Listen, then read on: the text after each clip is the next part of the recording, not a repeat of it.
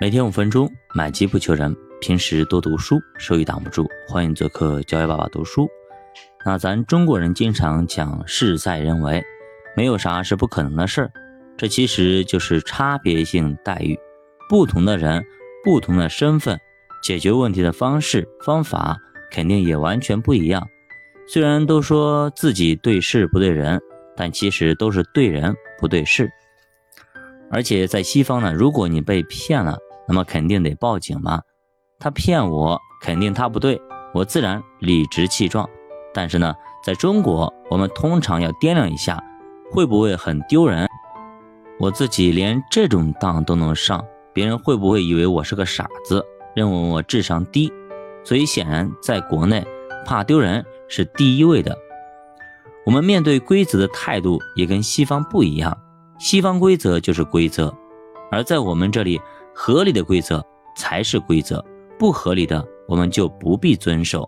比如说，闯红灯过马路，很多人就解释，马路上都没有任何车，我为什么不能过？一辆车都没有，我原地站着，我是不是个傻子？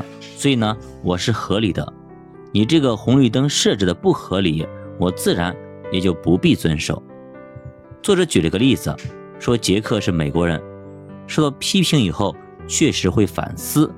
看是不是自己犯了错误，但是老李呢是中国人，他第一时间最关心的这话是谁说的，所以这就是东西方的差异。老李的逻辑是，如果老板说我错了，那我就是错了，这个咱得认。但是如果是同事，甚至我的下级说我错了，那我就得好好掰扯一下。那么为啥老李会这么觉得？说白了就是。在他的脑海里，马上运算了未来的几种可能。如果上司说我错了，我事实上没错，那么上司就会觉得很没面子。为了找回这个面子，他就得想方设法再给我使绊子。十有八九，这个问题就更加的恶劣。所以说，还不如现在就直接承认得了。另外一种可能是，上司说我错了，我确实错了，那么掰扯半天，我还是错了。那么其实也是罪加一等，所以你是不是错没那么重要了，赶紧顺着上司的思路承认错误，才是损失最小的方式之一。大不了被骂几句嘛，过几天他明白过来，知道我没错，还替他背了黑锅或者冤枉了我，他不会没面子，所以就会对我进行补偿。这就是中国人的思维，错不错不重要，重要的是谁说的。只要不是生死攸关的大错，大多数都认下来。还记得电梯里放屁那个事儿吗？对吧？屁大点事你都担当不起，不能够替领导担，你还能干什么呢？那么站在管理者的角度来说，其实也是人非圣贤，孰能无过？他有这么几个可能：首先，第一个就是故意说你有错，故意颠倒是非，找你毛病。这种情况你去申诉也没任何用，反而呢？会进一步激化矛盾。第二种，他确实迷糊，没分清是非。你申诉之后，他反而呢会维护自己的形象，把你的错误坐实，或者给你找点其他的错误出来。第三种呢，根本是无意的，随口一说，也没打算对你惩罚，黑不提白不提也就过去了。所以你主动跟他较劲儿，让他承认错误，反而呢会让你在他心目中减分儿。所以，无论怎么分析辩驳，都不是一个好的解决方案。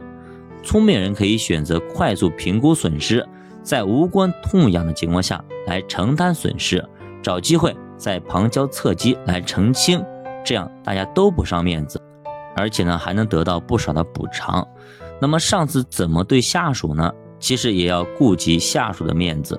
但这里有个悖论，他越是重视你，就越是会给你压力。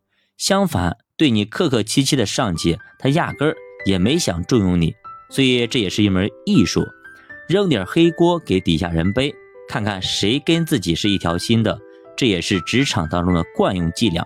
有些人一背黑锅就翻脸，那么这种人肯定不能重用，早晚会出卖自己的。相反，那些愿意跟自己同舟共济的人才值得培养。有些人呢，总是成为职场的炮灰，经常也纳闷儿。